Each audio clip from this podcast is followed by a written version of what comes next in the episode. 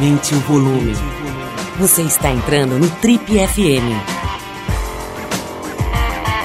Um oferecimento Motocicletas Triumph. Pela emoção, pela liberdade, pela aventura. For the ride.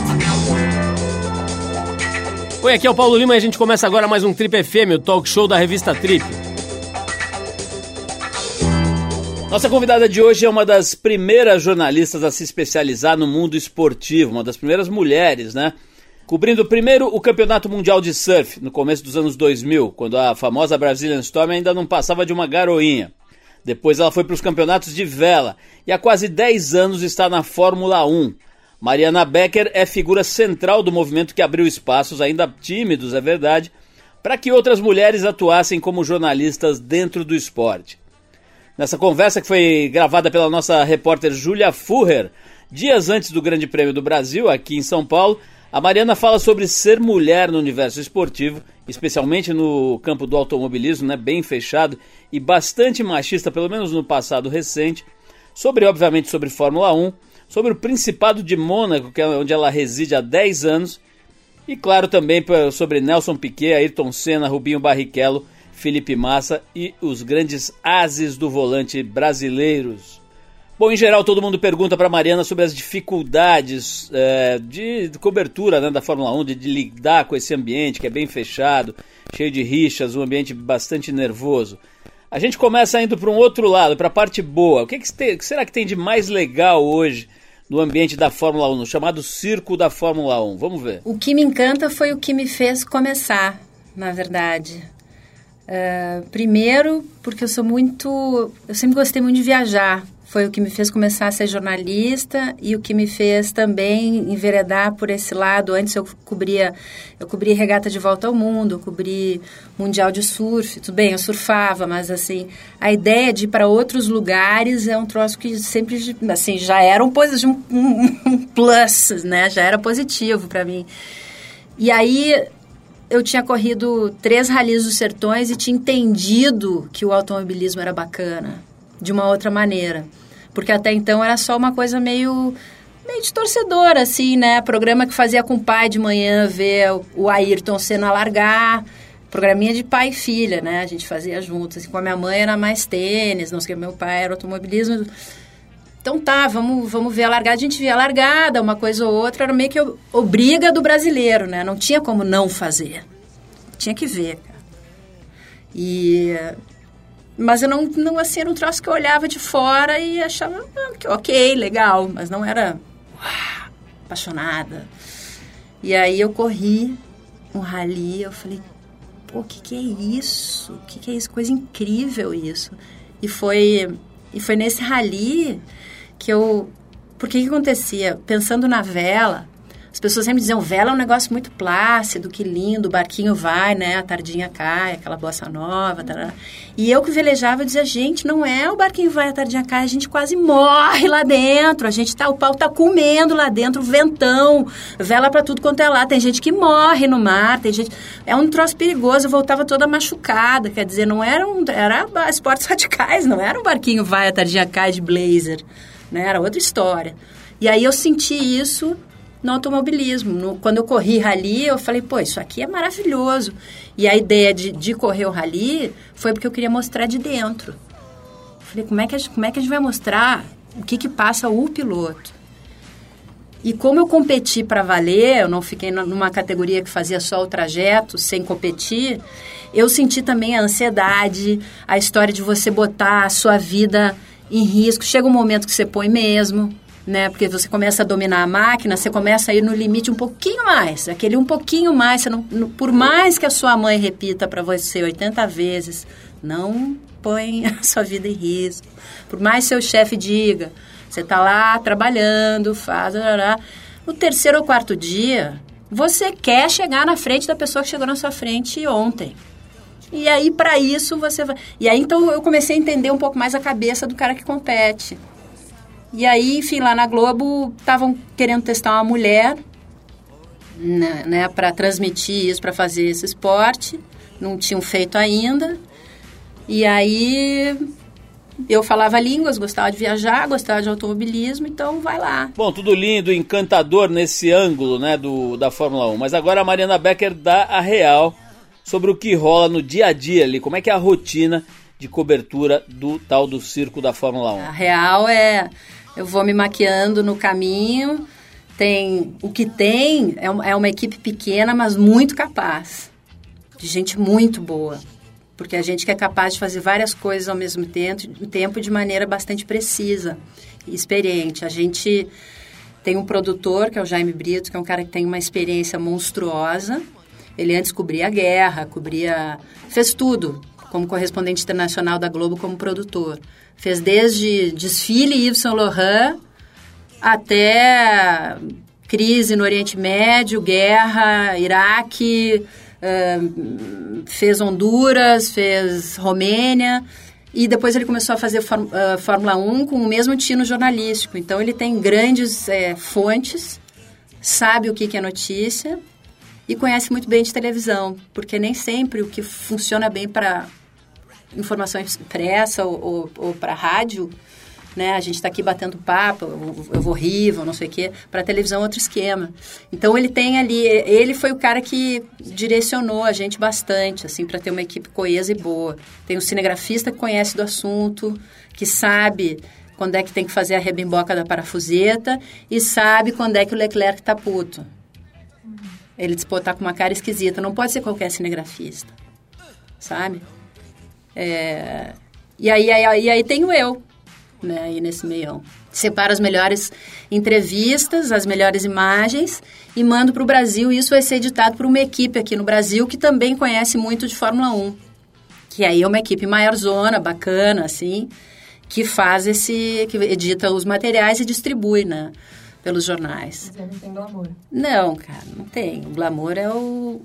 O glamour, vou te dizer, é estar tá contente, é o sorriso ali na hora que você está trabalhando, você consegue uma coisa legal, ou então. Ou uma coisa boba, sabe? Tipo. Pô, tô o dia inteiro louca de. Eu conheço quase todos os cozinheiros de todas as equipes. Quase todos, cara. Então, assim, tô, pô, tô fazendo entrevista, tô, tô molhada de chuva o dia inteiro, tarará, tarará. Já pararam de me encher o saco, eu fico descabelada, tá? Já, disseram, tá, não adianta, se quiser vai ser assim, porque ela tenta, mas ela não consegue. Então, assim, uma coisa legal não é só a entrevista que eu consegui com o Leclerc, que me deu uma entrevista, sabe, o Vettel, o Hamilton, que me deu uma sonora bacana. É eu tá louca de fome, e aí o cara da cozinha me olhar assim e dizer, você não comeu hoje, né? Eu fico tão contente, aí o cara me dá um sanduíche ali na parte de trás, eu vou atrás do box, aí o cara da Ferrari faz um sanduíche rapidinho, me passa ali, eu como. Então, isso para mim é o glamour, assim, é você sentir que você tá ali dentro de uma equipe grandona e que, de uma certa forma, tá todo mundo na hora do que o pau come, tá, as pessoas se ajudam, sabe? Bom, com essa equipe enxuta e condições e informações que mudam literalmente em alta velocidade, os erros são quase inevitáveis. Na próxima parte do papo entre a Mariana Becker e a Júlia Furrer, a gente ouve um pouco como a Mariana lida com as derrapadas que inevitavelmente acontecem. É, essa, eu acho que essa para mim sempre foi uma, uma dificuldade que eu agora simplesmente eu acho que a minha cobertura tem isso também. Eu abraço os erros e as coisas que acontecem que são fora do, do programado. A gente foi formado, até eu acho que a minha geração, é, o padrão Globo de jornalismo era muito rígido, ainda é rígido em vários aspectos, mas nessa coisa de você não pode errar, você não pode gaguejar. Você tem, Mariana, você tem 1 minuto e 40 de vivo, você tem que dar X informações, a frase tem que estar toda perfeita, você não pode repetir uma palavra e você não pode errar.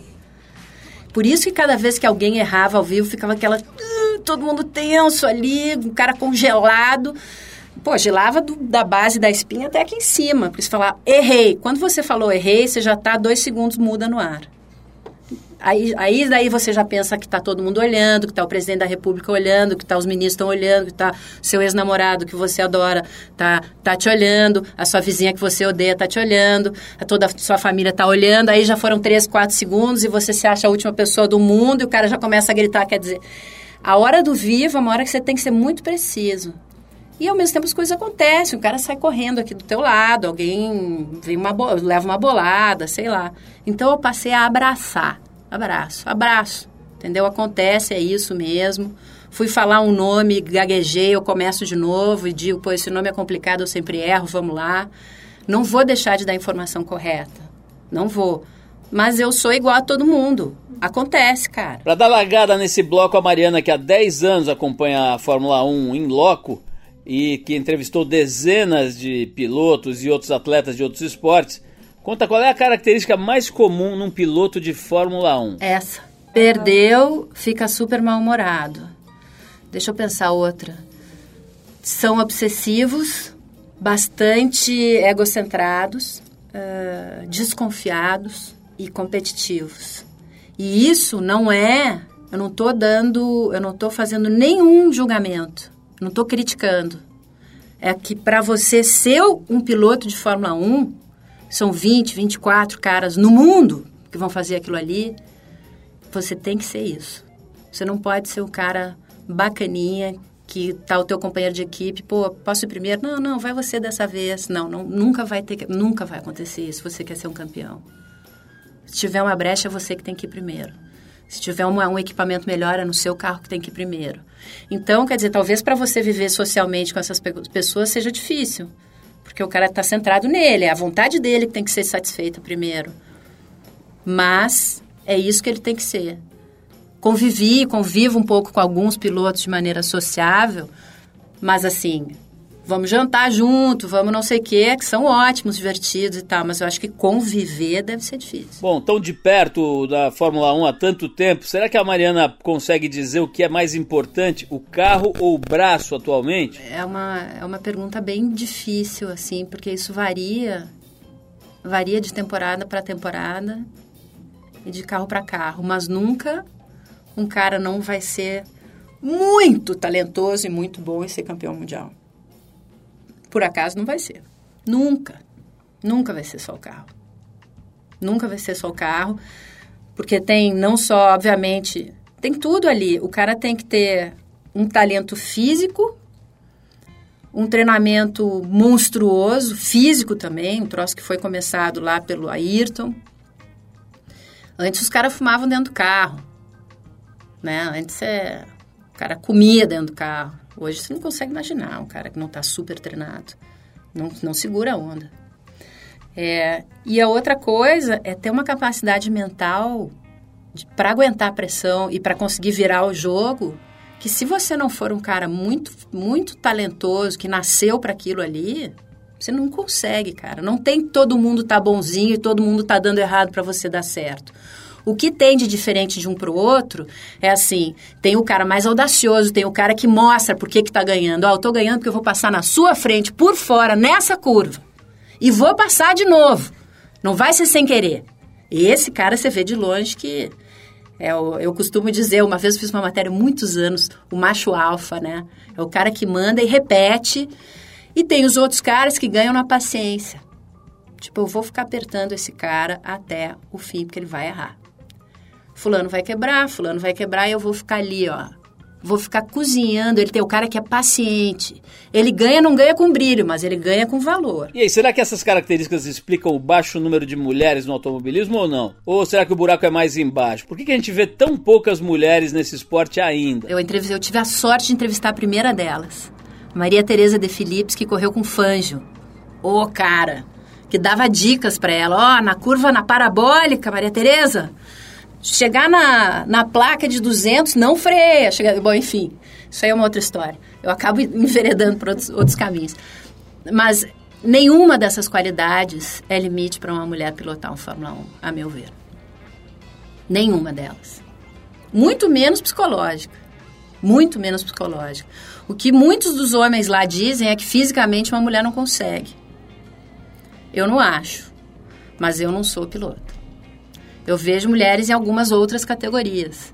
O que acontece é que sai uma multidão de homens, moleques no kart, depois uma outra multidão vai para a Fórmula 3 ou para a Fórmula Renault ou para qualquer outra forma, depois uma outra multidão, mas é multidão. Você tem que pensar em mundo. Quantos caras que você que está ouvindo aí ou que está lendo gostam de, de, de correr de carro que você conhece? Quantas mulheres? Então, o escopo de gente para sair um ou dois bons para chegar lá é muito maior.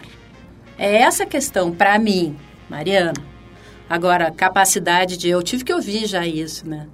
Eu ouvi. Ouvi um cara na Fórmula 1 dizendo assim, não, vários, né? Dizendo que Fórmula 1, a mulher não tem como, não sei o quê. Infelizmente, as poucas mulheres que foram contratadas não foram contratadas, não vi assim, porque a gente não vê mais piloto de teste, então você não vê a, a menina pilotando, né? Foram tratadas com uma rigidez pelos jornalistas, por todo mundo, assim, de uma maneira quase cruel, eu acho. Então, infelizmente, a gente tem que esperar, vir mais gente, mais meninas, para ter uma menina um pouco mais talentosa, mas eles vêm, viu? Eu achei que eles não iam ver, eles prestam atenção. Criticam e tal, mas vêm, os pilotos vêm. É, pode ser um pouco melhor, mas o jornalismo esportivo também é um ambiente totalmente dominado por homens. Nesse próximo trecho, a Mariana Becker fala sobre o seu pioneirismo e conta se se dava conta da importância da sua trajetória como uh, uma espécie de fonte de inspiração, de referência né, para outras mulheres que estão nessa profissão ou que querem estar? Não, eu fui, eu fui na verdade muito egoísta no sentido de que eu queria fazer o que eu estava afim e tinha que fazer bem feito, não estava pensando em nada mais.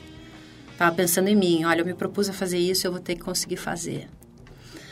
Depois de uma certa tranquilidade, fazendo o que eu faço, e olhando para trás e vendo novas meninas chegarem e vendo principalmente esse novo movimento né, de mulheres que, que valorizam o papel das mulheres que foram pioneiras, é que eu me dei conta que, que sim, que eu abri espaço para uma porção de gente. E que sim, que tem um outro valor o que eu fiz, além do meu valor pessoal. Eu demorei até assimilar isso, assim. Eu achava que era uma coisa que não, não devia sequer ser mencionada. Mas hoje em dia, para mim, por exemplo, é importante olhar para outras mulheres bem-sucedidas, eu não estou falando bem-sucedidas em termos de grana, bem-sucedidas assim, mulher que consegue fazer o que está afim num ambiente difícil. Me inspira. Então, se eu, se eu puder inspirar alguém para fazer melhor, igual, ou... que bom, sabe? Hoje eu recebi uma mensagem da Ana Issa, que é uma menina que é assim, uma das principais repórteres de, de Vale Tudo, de né, de luta. E a Ana também, a Ana é uma menina, e ela disse, pô, você me inspira pra caramba. Eu falei, pô, Ana, você que me inspira, que não sou eu. Então, acho que isso é uma coisa que nos ajuda.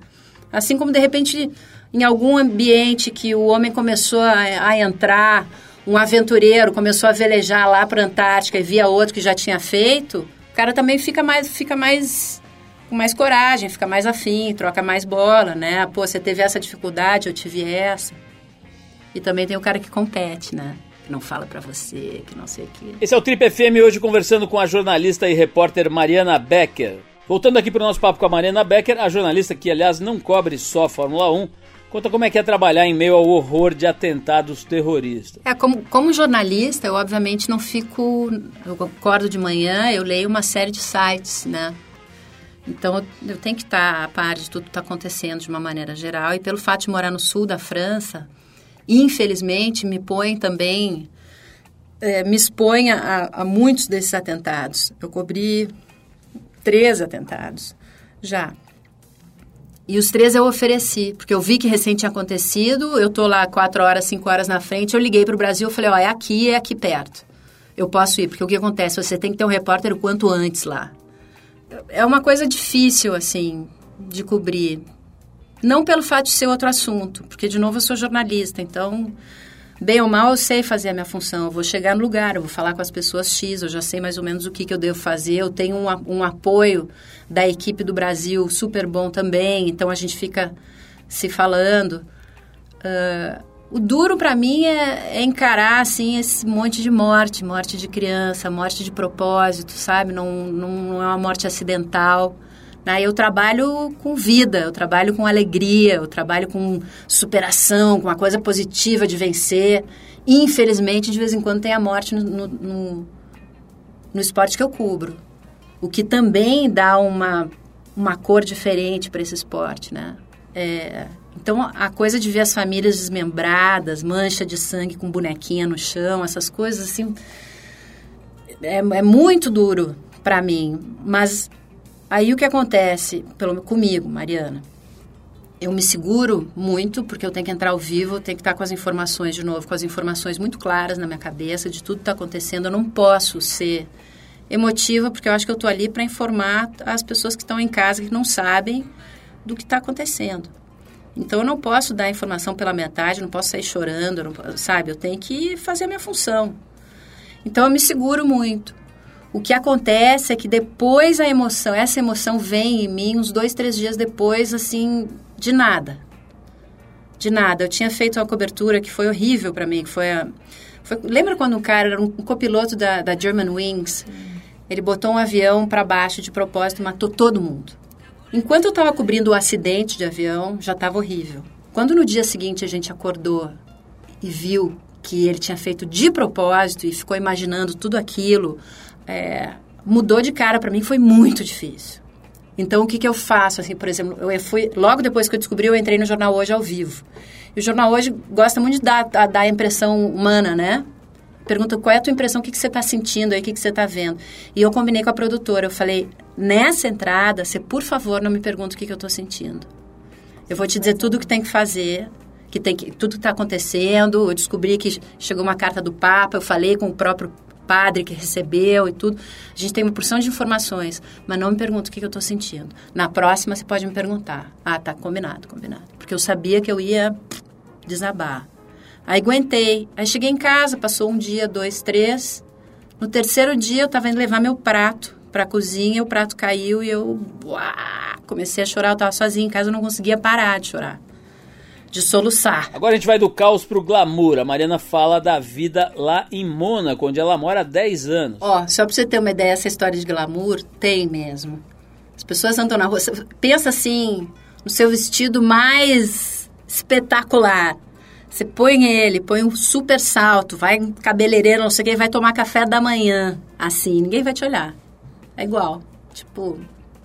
Agora, se eu saio de crocs, como eu saio para ir no supermercado, os caras me olham de cima a baixo. Tipo assim, estranha, pessoa estranha você. Eu cheguei, eu parecia aquela coitadinha. Assim, eu tinha vindo do Rio de Janeiro. Pô, 12 anos no Rio de Janeiro, andando de bicicleta, surfando, rasteirinha. Não tinha nem bolsa direito, assim, tinha aquela bolsinha de, de tecidinho. Cheguei lá, parecia coitadinha no terceiro mundo, sabe? Aquelas pessoas me olhavam e falaram, ó, oh, coitadinha dela. Aí, mas essa, esse foi o, assim, tive que voltar talvez assim, estilo sul, né? Mais arrumadinho tal, pá. Mas uh, matei o glamour da história é porque tem esses caras, né, que estão morando lá. O Djokovic, que mora na rua de baixo, né? De vez em quando cruza aí, cruza os caras da Fórmula 1. Mas daí a gente já se conhece, e aí tudo bem, tudo bem, papo, um passa rapidinho. É, fala, né, vê ali, o cara tá comprando, tá no supermercado. Porque lá, sabe o que, que é? Que lá tem uma coisa legal, que apesar de ser o Principado de Mônaco, apesar de ter esse glamour todo, de ter essa grana toda e tudo, você vê assim o cara gastando zilhões numa noite, que você gastaria, sei lá, eu, durante... É, uma coisa... É, é uma aldeia, é uma aldeia. São dois quilômetros e meio quadrados. E você vive ali, é um clube. Então você vê as pessoas, você vê muito, revê as pessoas na rua. Né? É um lugar muito, muito seguro, então as pessoas fazem as coisas na rua. A ideia, essa ideia de serviço que a gente tem aqui no Brasil, que sempre tem um cara que vai trocar a lâmpada, o cara, a moça que vem, né, a costureira, não sei o que, lá não tem esse esquema. Então, a vida fica um pouquinho diferente. Né? Também já vi gente que foi morar lá e reclamar, disse, pô, mas não tem isso, mas não tem aquilo. Eu falei, pois é, aqui tem outras coisas, né? E a coisa que para mim é mais legal de Mônaco, além de eu poder usufruir, exercer a minha liberdade, que é uma coisa que eu não estava conseguindo, conseguia, mas eu conseguia com medo. A ideia de não ter medo, de, quando você sai na rua você não precisa ter medo, eu demorei para me dar conta, mas é tão bom. É tão bom você sair, você dizer, eu vou sair de noite, eu vou sentar aqui, vou tomar um chopp e azar. Essa sensação de usufruir da liberdade é muito boa. Mas a ideia de morar assim, eu moro na fronteira entre a, a Itália e a França. Eu faço feira na rua de trás, é na França. E eu monto a cavalo na Itália, que é meia hora da minha casa. E aí lá eu compro mussarela de búfalo, eu compro todas as coisas para cozinhar, adoro cozinhar. E aí você tem duas culturas completamente diversas, Aí lá, a senhora que me vende mussarela de búfala vai falar italiano comigo, vai me dar mil receitas em italiano, tarará. Se eu for para Nice, que é outros 30 minutos do lado de lá, ela vai tudo francês, ela vai me vender coisas francesas. Tá? Bom, cheguei lá em um mês, eu acho que engordei 4 quilos, porque eu tinha o melhor dos mundos, né? Os melhores pães, os melhores queijos, os melhores manteigas, blá, blá. Bom, abrindo a nossa última volta aqui com a Mariana Becker, ela conta como Nelson Piquet, Ayrton Senna e Michael Schumacher atrapalharam a carreira do Rubinho. Vamos ouvir a opinião dela. Com o Rubinho especificamente, eu acho que foi exatamente isso, foi o timing. A gente veio de três gerações de campeões mundiais, muito acostumados a ser a ditar regra dentro da pista, entendeu? Muito acostumado. O Emerson, o Nelson, o Ayrton. Eram os caras que ditavam regra. O Nelson e o Ayrton, então, não que o Emerson não fizesse, mas ele fazia talvez de uma maneira mais discreta. Mas o Nelson e o Ayrton eram um troço, é aquilo que eu falei agora, assim, é é, não, assim, parece que o, que o Emerson não era, mas acho que o Emerson tem, tinha um jeito mais, sei lá, mais sutil. E o, o, Nelson e o, e o Ayrton é isso, e é fim de papo, é isso, e eu vou bancar, e eu vou ganhar, e banca e ganha, né? Tem a chance também para isso, abrir o espaço para isso. Então, o Rubinho pega, é, na época não eram 200 milhões, eram 180 milhões de brasileiros, ou muitos brasileiros apaixonados, acostumados a ganhar, acostumados a ter um cara que manda ali e cobram dele isso. ele está dentro da Ferrari, que foi uma, pô, uma, uma oferta incrível. Você está dentro da Ferrari, só que ele está do lado do Schumacher. E aí ele não teve, ele não teve chance. Ele é um grande piloto, Rubinho. Ele é um cara que faz, faz o acerto como pouquíssimos. Então foi uma questão de timing. E o Rubinho também é um cara muito emotivo. Então, às vezes ele falava o que um media training teria dito, não diz isso. Saía. Porque o cara é emotivo, saiu. Ué, saiu. E aí, então, o cara era massacrado, né? Ele foi massacrado. Mas ele tem um valor imenso. Tô Você tentando. atrapalhou o Binho? Ah, muito. Violenta. Quem não vai atrapalhar quem? Você imagina você está tentando fazer o teu, seu trabalho, que já é um trabalho difícil para chuchu. E você tem. Você não pode dar um passo em falso. É aquilo que a gente estava falando de autocrítica. O cara não podia relaxar na autocrítica dele. O cara dava um passo em falso, uf, era o país inteiro. A gente é muito piadista, a gente faz piada com tudo. Por um lado é gostoso, mas por outro lado é horrível, né? Então, foi ruim ali para ele. E aí, a partir daí, a gente teve outros pilotos. Pô, teve o Felipe, que foi incrível. Mas a gente não teve mais aqueles lá, né? E é engraçado porque a relação com a imprensa também mudou. A gente senta todo mundo. Eu sento sempre com dois ingleses. São dois jornalistas ingleses muito antigos que eu gosto muito e que são caras que eu confio para poder bater uma bola de vez em quando. De olha, descobri isso e tal. São pessoas que não vão. Porque tem muito é, jornalista apaixonado que nem torcedor, sabe? Então, assim, ele fica olhando se o Leclerc falou, pei, saiu um, se perdigou de mim. Ah, ele tá com problema no dente. Eu soube que ele tá com problema, sabe? Inventa coisas. E esses dois caras não, não são assim. Mas, enfim, as equipes de jornalismo do mesmo país do piloto que está ganhando, normalmente são mais respeitados e têm mais espaço. Então, lá na hora do cotovelo, chegando a equipe alemã, sabe? Então eu imagino como devia ser, eu não cobri, infelizmente, eu era muito moleca nessa época, na época do Ayrton, ou do Nelson, ou do Emerson. Do Ayrton porque tinha mais gente ainda. Você devia chegar, deitar e rolar. Não, agora ele vai falar comigo e vou falar com ele o tempo que eu quiser. Hoje em dia tudo, uá, tudo controlado. Com o Felipe a gente falava também em português né? Mas o que eu digo assim, as pessoas veem... Ah, e uma outra coisa que é legal, assim, por exemplo, quando o Felipe se acidentou, os coleguinhas, como a gente chama os colegas jornalistas, eles vinham falar com a gente, não era só para pegar a informação do Felipe, eles vinham dar condolências. Então, por exemplo, ele, a, gente come, assim, a gente se refere... Por isso que às vezes eu digo para os pilotos, eu falei, você trata mal o jornalista, o cara está te defendendo lá na sala de imprensa. A gente se fala assim, ah, o seu piloto hoje não sei o que, é o seu piloto. Tem um pouco isso, e agora assim, você né? tá sem piloto pra chamar de seu. Tô, é, fiquei órfão, sem piloto para chamar de meu. Para fechar o nosso papo aqui, uma perguntinha bem simples. Qual o melhor e o pior momento da sua carreira, Mariana? São várias emoções, são tantas. Como diria o Roberto, são tantas emoções. E eu, eu certamente não vou estar tá fazendo justiça com várias outras coisas que, eu já, que já aconteceram, assim. Eu sempre cito uma, uma, um momento importante que não foi assim importante para ninguém, mas foi importante para mim. Foi quando eu descobri a única filha que o Lampião tinha tido, por acaso. Eu estava lá fazendo uma matéria de Pan-Americano e eu vi uma senhora e eu vi que tinha gente em volta dela. Eu falei, quem é? Ela estava sentadinha numa cadeira. Enfim, descobri, acabei de fazer minha matéria, fiz um pouquinho de entrevista com, ela, ninguém se interessou muito. E eu me sentei do lado dela e perguntei tudo que eu queria. E ela me respondeu tudo, ela, né, que ela tinha sido criada por, por uns fazendeiros, enfim. Uma outra história isso aí. Mas então, aquele momento para mim foi assim foi uma luz divina no meio do, pô, do meio do centrão de São Paulo, sabe? Tipo, tem, olha aqui o que, que tem para você hoje. Aquilo ali foi legal. Em termos de esporte, é, pô, eu choro um pouco nas grandes conquistas. Eu, assim, dá aquela tremida de queixo, sabe? É, a despedida do, do Felipe Massa no ano retrasado aqui foi super legal. Porque eu vi um troço que nunca tinha acontecido na Fórmula 1 com nenhum piloto. Quando ele acabou a corrida, que ele passou chovendo na frente dos boxes, e estavam todos os mecânicos de todas as equipes aplaudindo ele na frente do box. Largaram tudo, foram para frente do box aplaudir o guri vindo passando aqui.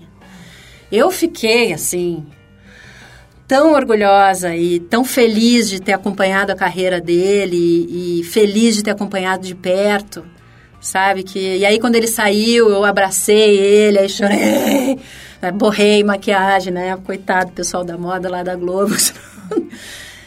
aquilo ali foi, foi uma redenção, assim, porque ele penou tanto esse guri, sabe? Quase foi campeão mundial aqui, ganhou aqui, sabe? Quase morreu. Então foi super legal ver aquilo, assim, foi um momento muito emocionante. Talvez não tenha sido o melhor momento da minha carreira, mas foi um momento muito emocionante, muito. Talvez se eu tivesse acompanhado Medina até ele ser campeão mundial, talvez eu sentisse algo parecido. Mas enfim, eu estou falando do meu esporte, né? Que é o, o que eu estou cobrindo ali. E pior momento. Ah, momento ruim é quando você erra, né? Você faz um grande erro, aí é ruim. A, a, o próprio acidente do, do Felipe foi muito ruim de cobrir, porque, cara, eu tava chegando, sabe? Foi 2009, né? Eu tava desde 2007. Eu me lembro quando ele bateu, porque eu acho que todo mundo, todo brasileiro, mesmo quem não gosta de Fórmula 1, lembra muito bem da cabeça do Ayrton quando bateu, aquela cabeça que ficou assim para o lado. E quando a, a câmera mostrou que o Felipe tinha batido, a cabeça dele ficou para o lado e não mexeu mais, eu pensei comigo, porque o que acontece? O Felipe e a Rafaela Massa ajudaram a me receber em Mônaco. Então, eles, além de ser um piloto, eles foram super bacanas comigo, assim, sabe? Então, tinha uma relação pessoal. Aí eu, eu disse para mim mesmo, e saiu, inclusive, eu falei, eu não acredito que eu vou cobrir isso. Não acredito que eu vou cobrir isso. Eu achei que ele tinha morrido ali.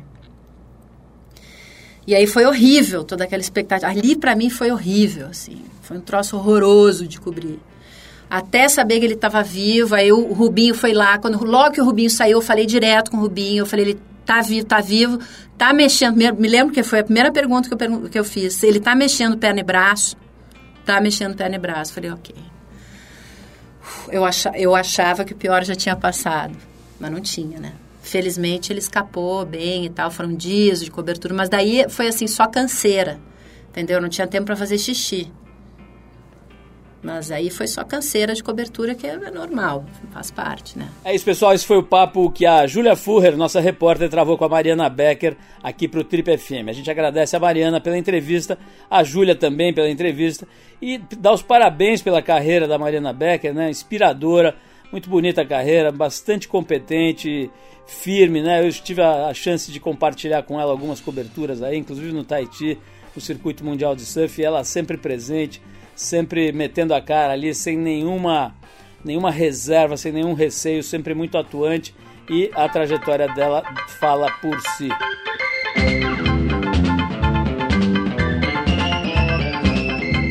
Bom, é isso, pessoal. O Trip FM é uma produção da equipe que faz a revista Trip e está há 34 anos no ar. A apresentação é de Paulo Lima, produção e edição de Alexandre Potashev. Quer falar com a gente? Escreve para o rádio.trip.com.br. Quer ficar mais perto do nosso trabalho? Procura a gente no youtube.com barra revista Trip. E na semana que vem a gente volta com mais uma conversa boa aqui no Trip FM. Abração e até a próxima!